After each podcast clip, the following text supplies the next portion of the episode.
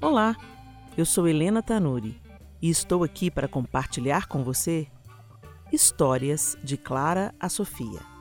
A minha oração e meu anseio são que, de alguma forma, minhas experiências com a paternidade de Deus através de meus filhos possam te ajudar a vislumbrar um pouco mais de sua face e também receber suas porções de amor e sabedoria.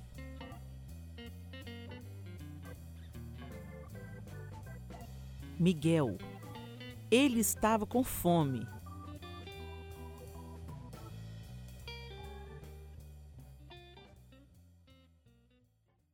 Era o ano de 2001. O pequeno Miguel estava com três anos.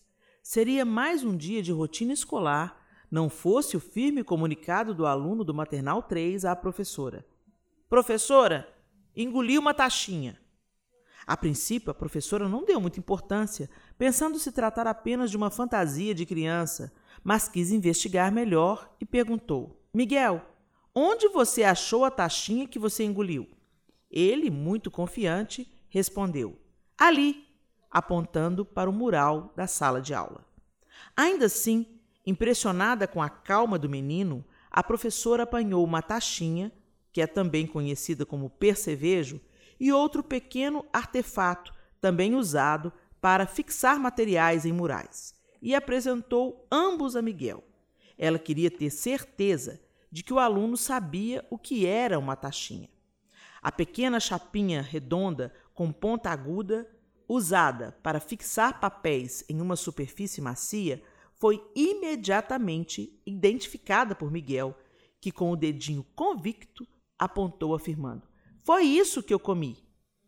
Dividida entre a incredulidade e a prudência, a professora encaminhou Miguel à enfermaria da escola, que depois dos primeiros cuidados e perguntas, comunicou o fato a meu marido por telefone.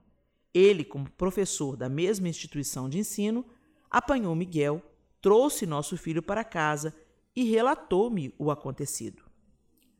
Quando inquirido pelo pai, Miguel se manteve irredutível no relato da mirabolante história. E quando João perguntou por que ele engolira uma taxinha, tranquilamente respondeu: Eu estava com fome. A pediatra pôde atendê-lo no mesmo dia e, depois de tirarmos uma radiografia, constatamos estarrecidos que Miguel falara a verdade.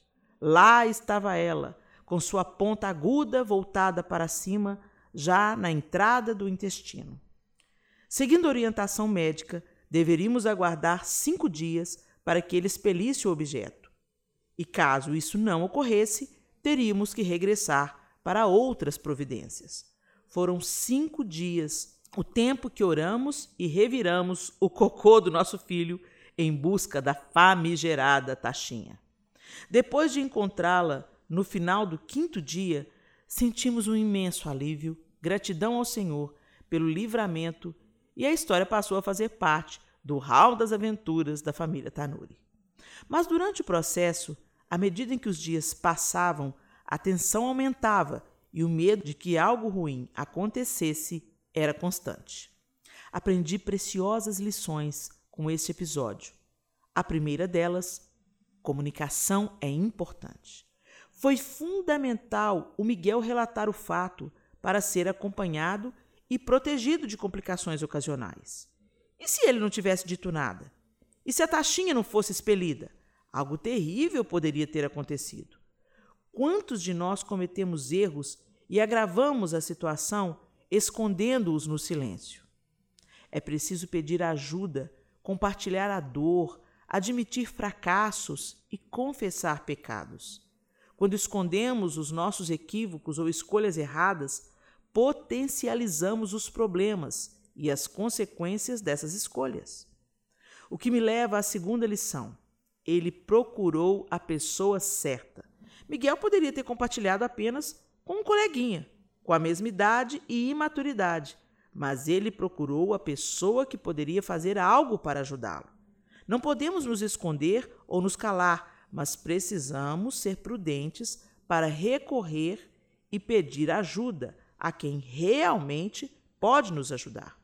A professora levou a questão à enfermeira, que levou a questão ao pai, que levou a questão à médica. Todas estas pessoas sérias, idôneas, maduras e com um desejo em comum: assistir e ajudar o pequeno Miguel. Mas os quatro, na verdade, foram apenas instrumentos nas mãos de Deus. Por mais que se esforçassem, seus talentos, capacidades interesse estavam debaixo da autoridade daquele que é soberano sobre tudo. Essa foi a terceira lição.